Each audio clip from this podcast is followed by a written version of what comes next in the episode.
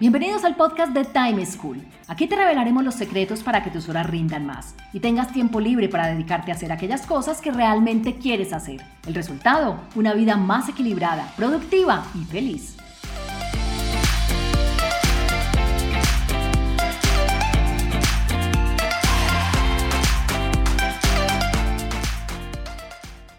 Hola, soy Juan Pablo Lema, un inquieto por la productividad y un estudioso del manejo del tiempo. Bienvenidos a un nuevo capítulo del podcast de Time School. Antes de empezar, quiero pedirte un favor.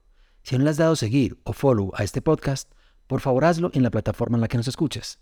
Así te enterarás cuando publiquemos nuevos episodios. También te invito a calificarnos. Si te gusta este episodio, compártelo con tus familiares y amigos. Gracias. En esta, nuestra cuarta temporada, Traemos en cada episodio tres recomendaciones de productividad, manejo del tiempo y equilibrio de vida, que un alto directivo de una importante compañía aplica en su vida diaria y quiere compartirnos. Hoy, nuestro invitado es Ricardo Sierra Fernández, el presidente de Celsia, empresa de energía del Grupo Argos. Ricardo se graduó de Administración de Negocios en la Universidad de AFIT. Posteriormente realizó un posgrado en Estudios Políticos en la misma universidad y cursó el programa Triumph MBA Ejecutivo del London School of Economics la Escuela de Comercio de París y New York University. Trabajó en el sector financiero por más de 15 años, en Cimientos Argos durante 7 y en Grupo Argos durante 3. Es presidente de la Junta Directiva de la Fundación Educadora Infantil Carla Cristina y miembro de la Junta Directiva de Socia. Asumió la presidencia de Celsia en 2015. Durante la conversación que estás a punto de escuchar, Ricardo nos recomienda. Primero, tener disciplina y buenos hábitos.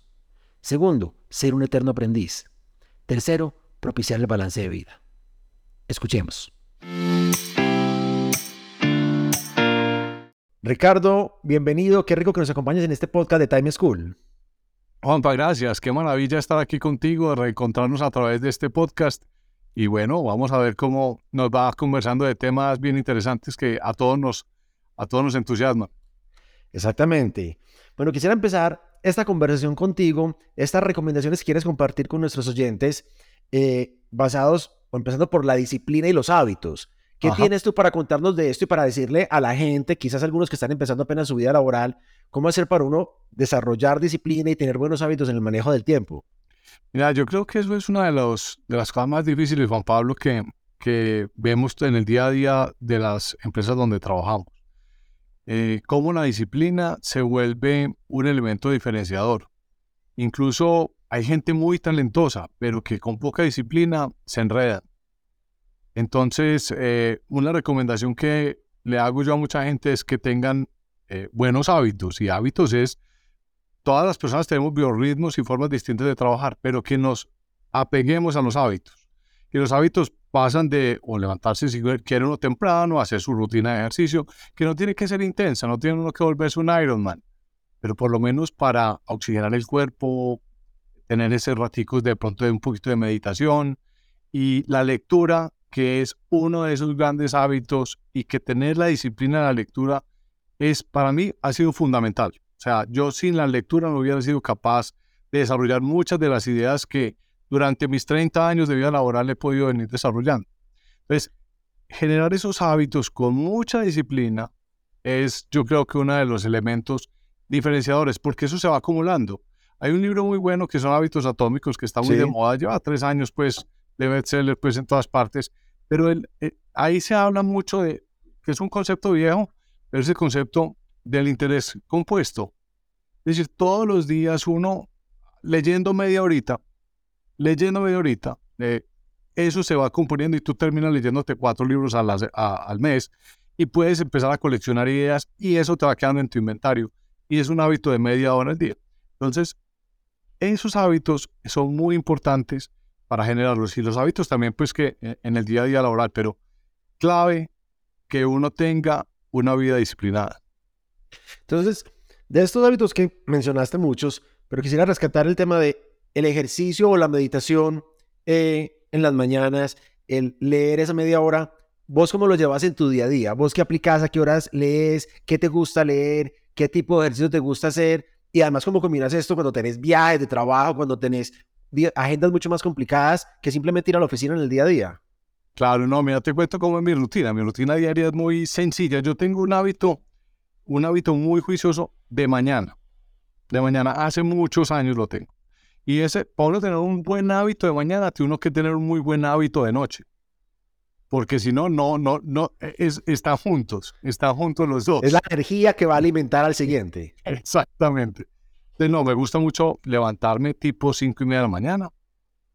Lo que primero que hago son 10 minutos de meditación con una app que se llama Calm. Sencillísimo, el daily, el daily de ellos. Es la cosa súper sencilla, no es, una, no es una meditación pues llana ni con respiración rara, sino que simplemente como la noche, aunque uno no lo crea, la mente está trabajando muchísimo. Total. Y es simplemente para hacer ese break de noche a, a día.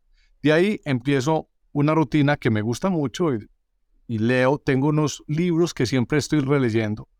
Entonces leo capítulos distintos de ellos y los voy trabajando y ahí me dedico media horita con un poquito de diario. Ahí hago una reflexioncita sobre, sobre lo que fue el día anterior. ¿Y te gusta hacerla por escrito o simplemente la pensás? No, escrito, escrito. Escribo todos los días escribo mi diario. Es una paginita, no escribo mucho más. Es casi con una descripción de lo que me pasó el día anterior. Y en algunos momentos tengo uno pequeño en donde hago reflexiones. En donde, ve, ayer me pasó esto y, entonces escribo sobre lo que sentí, lo que pensé. Y ahí hay de todo. En ese, en ese cuadernito hay de todo. Es, eh, esa es como mi tarea. Y después hago una lectura, después de, ese, de esa, trato de hacer una lectura de media hora de algún libro que esté muy encarretado. No es de, no son, no es el libro de novela. Ahí estoy leyendo libros de crecimiento personal, de negocios, de cosas que, que, que, me, me, arranquen. Y ahí empiezo una rutina de, de deporte. Cuando termino eso, hago una rutina que son entre 25 y 35 minutos de caminada. ¿Sí? Sí. Y después hago una cosa que para los que ya somos mayores es súper importante y es entre 10 y 15 minutos de multifuncional de pesas. Sencillito, pues no, no aspiro a hacer, pero simplemente para tener el cuerpo y la mente sana y arrancar uno el día, perfecto. Te digo, cero celular. El celular no lo he tocado. No he mirado ni qué mensaje llegado por la noche, ni cuál es mi agenda del día, no. Eso está guardado lejos acá estoy en mi estudio y, ese, y, es, y el celular no entra al estudio en esa hora y media de trabajo eh, interior, digámoslo así. Claro, es un espacio, eh, espacio físico y temporal dedicado a vos en donde el celular no juega ahí ningún papel. Ningún papel.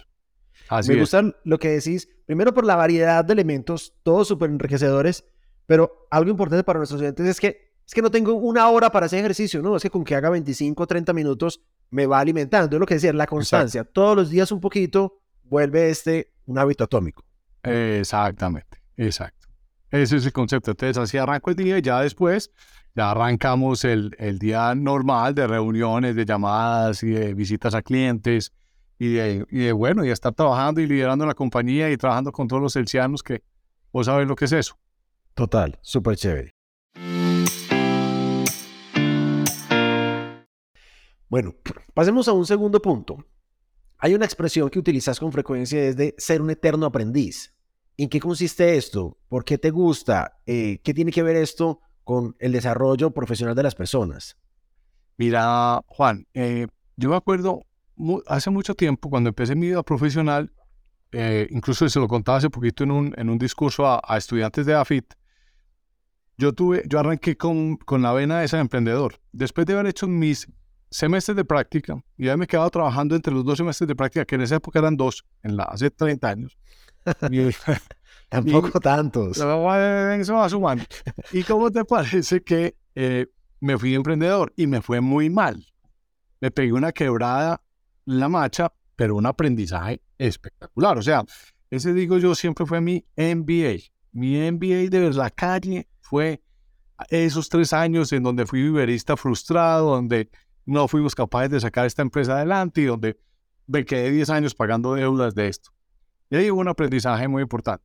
Cuando volví a, tratar de volver al mundo laboral, imagínate uno pues recién graduado, con mi experiencia era de, de, que había quebrado una empresa, pues que no había sido capaz. O sea, tenía todo mal y le volví a pedir puesto a Corfinsura, que era la empresa donde había hecho las prácticas. Correcto. Y en Corfinsura se acordaban de mí, no era por lo que bien que trabajaban ni por lo inteligente, sino porque era el tipo más curioso y más intenso del mundo. Yo hacía mi trabajito de, de estudiante de práctica, que era sacar fotocopias, hacer, o sea, lo que hacemos todos los estudiantes de práctica, ¿no es cierto? Lo básico. Sí, pula esta presentación, ajusta este informe, valide que esos datos estén buenos, pero nada Sí. tan profundo, sí, sí. Nada, nada de estrategia, ni nada después de un trabajo, pues que uno diga, wow, que aquí cambiamos. Cambió la mundo". historia de la compañía, no. Nada, pero uno está aprendiendo, eso le enseña a uno muchísimo, porque uno está pues ahí en ese día a día. Pero yo terminaba rápidamente mis trabajitos, a las 11 de la mañana, yo ya pues como que, ¿qué más hago? Y yo me, me levantaba de ese escritorio donde estaba y salía a buscar cosas para aprender, cosas para aportar. Me apuntaba hasta el trasteo, pues que hubiera en la empresa. Entonces, cuando estos manes vieron a Ricardo Sierra otra vez buscando, pues dijeron, vení que este es el, un tipo curioso, que le gusta aprender, que saben, que le gusta empujar cosas. Y me dijeron después, vea, después de unos tres años de experiencia suya tan dura, antes mejor. Usted ya, usted ya tiene un poquito más de callo que, que muchos otros. Y es esa, entonces de ahí dije yo, mira la importancia de mostrar curiosidad, actitud y ser uno un eterno aprendiz. Entonces uno aprende de la persona que está al lado. Las personas que están al lado siempre tienen algo para enseñarle a uno. O del libro. Nosotros, por ejemplo, en Celsia decimos, hombre, no, aquí no es de grandes epifanías, ya todo el mundo ensayó cosas, ya todo el mundo la inventó. Uno está leyendo un libro de Juego Infinito y de pronto Simón Sinek llega y dice, ve, mira este ejemplo tan bacano que tenían en tal empresa de retail en Estados Unidos. Y uno dice, ve, esto me aplica para Celsius. Ahí mismo lleva uno y lo hace. Entonces, somos coleccionistas de ideas con esa, eh, con esa mente abierta de aprender y de coger cosas y que uno no se las tiene que inventar, Juan Pablo. Uno no se las tiene que inventar, ya están. Es saberlas recoger. Me diste dos cosas importantes que me gustaría rescatar y es, primero, esa conexión de negocios. O sea, uno tiene que enfocarse solo en estudiar o en mirar sus competidores o su misma industria, sino estar alerta y atento a lo que pasa en cualquier industria, porque es como traigo ese aprendizaje, ese conocimiento, esa realidad de allá, eso que tiene que ver con lo mío. Eso creo que es una cosa súper bonita y súper poderosa. ¿Qué piensas de eso? Eso es, mira, es impresionante cómo las industrias se polinizan. Y cuando uno se vuelve, digamos, monotemático en ver lo que hacen solamente las empresas de energía, pues que es el caso nosotros, nos hubiéramos quedado en un solo carril. Cuando nosotros abrimos el, el espectro y empezamos a, a mirar otras compañías que hacían para enamorar a los clientes, nos hemos, hemos sacado ideas de nuestro eh, transformado Conavi, hoy va a Colombia. sí. Conavi era la marca pues de- en excelencia en servicio al cliente, eso es una locura. Los clientes no eran clientes, eran fanáticos. Nosotros queremos tener los fanáticos en la industria de energía eléctrica, queremos el Conavi de la industria de la energía eléctrica. Desde ahí hemos sacado muchas ideas de muchas industrias, entonces eso, eso es lo, Boris, lo que estás diciendo es súper importante para uno poder crecer y que la gente pueda entender que si uno se compara permanentemente contra sus competidores, uno está muerto uno tiene que pensar como en el fútbol americano, que uno tiene el lado ciego, el blind side, Correcto. que va a llegar un competidor que no es de esta industria, que son unos muchachos que, que montaron un cuento y te llevan y te barren por delante. Entonces, eh, yo creo que tener esa actitud es importante. Y lo otro que quisiera rescatar de lo que mencionaste es, cuando contabas tu práctica, esto que vivías, que 11 de la mañana, 11 y media terminaba, no, me quedaba, no te quedabas sentado ahí en el puesto, sino, ¿qué más? Voy, me paro, miro, converso, averiguo. Y pienso que eso es algo valioso porque en general todas las personas en cualquier cargo tenemos momentos, yo los llamo momentos valle, épocas del año, de la semana o del día en donde uno tiene menos que hacer o hay menos presión, no hay una reunión o una reunión que cancelaron o venga que hay menos trabajo por la época del año y la mayoría de las personas no somos conscientes de eso, sino que se desaprovecha el tiempo. Distinto a lo que mencionabas que hacías es, venga, no, claro, lo más fácil para un estudiante en práctica es, ya acabé, Ah. pues me pongo a chatear, me pongo a mirar redes sociales o conversar con los amigos, pero no ese, eh, esa avidez de conocimiento, esa curiosidad, ese, ¿qué más puede pasar? Exactamente. Sí, Juan, yo creo que la actitud es, es, es, es muy importante. Uno tiene que estar bien preparado, eh, con la actitud correcta en el momento correcto y, y- y yo creo que eso va a traer cosas muy, muy buenas. Mira, y te pongo un caso de- en esos de, de- de actitud. Hay muchos trabajos que hoy tenemos en las empresas que con la, digamos, los desarrollos tecnológicos, los bots, la inteligencia artificial, mira lo que está pasando con ese GPT chat, que es una locura eso que está pasando. Todo ese tipo de cosas, cuando tú las ves, eh, tú puedes decir, tú puedes en realidad decir, yo me quedo acá y defiendo una, un trabajo aburridor para que no me reemplace la tecnología. O le meto esa curiosidad, esa actitud de aprendizaje que solamente tenemos los humanos. ¿Cierto? Tenemos que combinar eso. Nosotros imagínate que teníamos un problema en Celsius y era que queríamos automatizar, eh, simplificar muchas operaciones y no, no, no lo logramos, no lo logramos. ¿Y qué fue lo que nos pasó? Tuvimos que hacer esta promesa, no nos habíamos dado cuenta que muchas personas tenemos temor. Y el temor a decir, a las 11 de la mañana no tengo nada que hacer. Ya, entonces me, me van a sacar. O sea, este puesto no es valioso. No, antes de lo que dijimos nosotros es, venga, simplifiquemos, automaticemos y todas las personas a las que se les automatice el puesto, la vamos a reentrenar y la vamos a llevar a otra cosa que le guste más, en donde la necesitemos, donde cree más valor. Y entonces liberamos esa energía celsiana eh, haciendo esa promesa. Y no te imaginas la cantidad de cosas que hemos logrado hacer con eso. Y eso, entonces la gente empieza a preguntar por todos lados qué más puedo hacer, dónde puedo agregar más valor. Y esa, e, ese tipo de cosas, finalmente, mira cómo la logramos meter en, una, en un día a día de una compañía.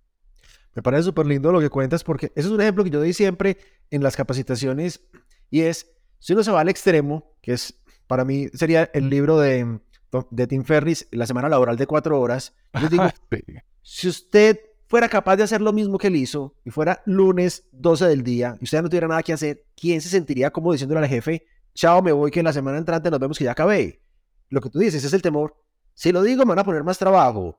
En, sí, pagándome lo mismo, estando aburrido. O me van a decir, su puesto no se necesita y me van a despedir. Y esos son dos retos de la productividad, porque así las empresas, digamos que medimos por objetivos, pocos realmente miden por objetivos y se sigue mucho con la mentalidad de la hora de hombre sentado. Así es. Y a mí yo odio esos términos. Mira, yo te hablé de un término de energía celsiana liberada. Cuando nosotros preguntamos a un consultor, que nosotros pues, ah, trabajamos muy poquito con consultores, ellos hablan del término FTE, Full Time Employee. Entonces, cuando tú automatices y pongas este bot, vas a poder liberar 10 FTEs. Y yo digo, ¿pero qué son 10 FTEs? Le pregunto yo a un consultor, me acuerdo, hace 8 años, que teníamos una, una, una reunión acerca de este tema. Y yo sabía que era FTE, pero que ya se challenge al consultor Yupi, ¿no es cierto? Echándonos el rollo.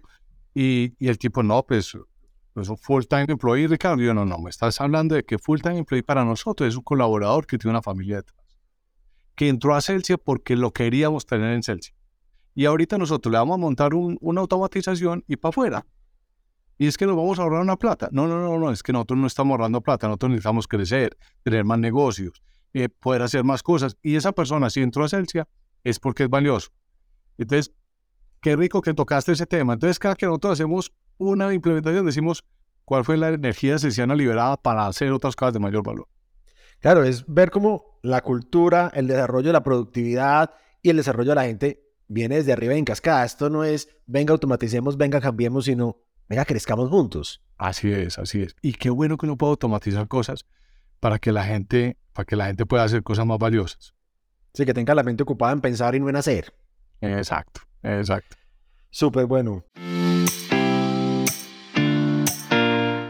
Quisiera tocar un último tema contigo en esta conversación tan chévere y es cómo lograr con todo esto que haces, este ritmo de vida tan agitado, el balance de vida. Tienes unas hijas, tienes una familia eh, y desde lo que yo te he conocido en la vida, yo nunca había, Ricardo, como angustiado a la carrera para acá, para allá, no tengo tiempo, dejando. No, yo te veía siempre tranquilo, siempre con una cara amable, una sonrisa, conversando con la gente y siempre con tiempo para la familia. ¿Cómo logras eso? ¿Qué técnicas aplicas? ¿Qué recursos utilizas? Bueno, hemos tenido nuestros pasados intensos, ¿no es cierto? Total, todos. Y, en la vida es muy importante cultivar mentores, eh, Juanpa. Y vos y yo tuvimos un mentor muy especial que fue José Alberto Vélez. José Alberto fue nuestro jefe, nuestro mentor, nuestro líder y acordate, José, cómo nos insistía en ese balance de, familia y trabajo. Y entonces yo creo que mucho de eso le va quedando a uno y, y yo te diría que hay que marcar claramente los límites, ¿no es cierto? Cuando uno llega a su, a su hogar, tratar de la máxima forma de que uno no vuelva a consultar el, el, celular ni, ni, a meterse en cosas de trabajo. Tratar de hacer esa ese distanciamiento. Sin embargo, con el trabajo remoto, mírame, estoy en este momento en el estudio de mi casa, es más complejo, ¿no es cierto? Ese mundo híbrido nos está... Entonces, saber diferenciar eso es, yo creo que es uno de los temas más complejos que tenemos al frente. Entonces, esa separación. Lo otro es, hombre, yo te contaba de mis rutinas de la mañana, pero hay unas rutinas que hay que tener en la noche. Es decir, ojalá nosotros poder cenar en familia. Esa es una que tenemos siempre. Sentarnos a la misma mesa. Y ahí conversamos media hora juntos, rico, de todo lo que nos pasó. Chismes, cosas, tratamos de que no haya celulares en la mesa. Eso es muy importante. O nos burlamos del otro cuando saca el celular. Entonces, esos momentos son claves. Y lo otro es que yo también tengo mi rutina, digamos, de desconectada. Entonces está esa conversación con la familia, pero también tengo, pues, aquí hablemos de hábitos distintos. Me gusta jugar videojuegos. Entonces, en la noche, un par de días a la semana, tengo un clan de ecuatorianos, colombianos, gringos, y ahí nos juntamos y jugamos un rato rico, un par de horas. Ellos juegan mucho más intenso que yo, pero yo me les pego dos horitas, eh, y con eso logra uno desconectar la mente. ¿Sí me entendés? Como hay gente que dice, no, yo me voy a jugar, eh, a hacer este deporte y con eso me desconecto. Pues yo tengo un par de días a la semana en donde me desconecto así. Los otros es la lectura en la noche de un tema de ficción. Para mí es súper importante. Entonces, club de lectura todos los lunes en la noche, en donde repasamos, pues, como la no eso sí son novelas. Entonces, hay esas, meterle el ocio, un ocio intencionado, con, con objetivo, no simplemente me voy a sentar a ver qué están dando en televisión eh, o, a perder el tiempo haciendo cualquier bobada, sino ocio intencionado, creo que es un tema muy bonito también, porque eso te genera ese, ese rompimiento y, y te da ese balance de vida que es tan necesario. Mira que las personas, yo te escucho, las personas normalmente dicen, es que yo no tengo tiempo para. Y tú dices, no, yo le pongo el tiempo a, le pongo el tiempo a mi familia, le pongo el tiempo a videojuegos. Yo dices, a un ocio intencionado. Es que yo creo que todos podemos perder el tiempo, pero con decisión. O sea, yo lo quiero dedicar a esto y ahí no hay remordimiento. Antes hay placer porque yo se lo dediqué a lo que quería. Y yo soy de los que creo que nadie le puede decir a uno, ¿cómo no haces esto? No, es que yo en qué quiero dedicar mi tiempo y eso para mí porque es importante y ese sentido, ese propósito de cualquier actividad que hagamos. Así es, el recurso menos renovable que tenemos es el tiempo. Todos los días se nos está agotando y, y hay que aprovecharlo en, en, esos temas y con esa intención.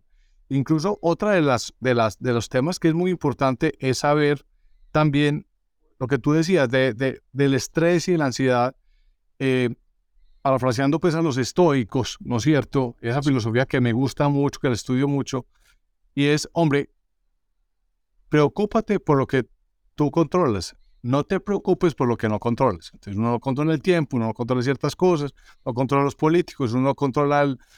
Pero ¿qué es lo que uno controla? Y a eso dedicarse y, estar convencido y, tranquilo de que eso es y empoderar a su gente para que ellos puedan desarrollar todas las cosas con, todo con toda la capacidad y con toda la eh, entusiasmo que ellos puedan.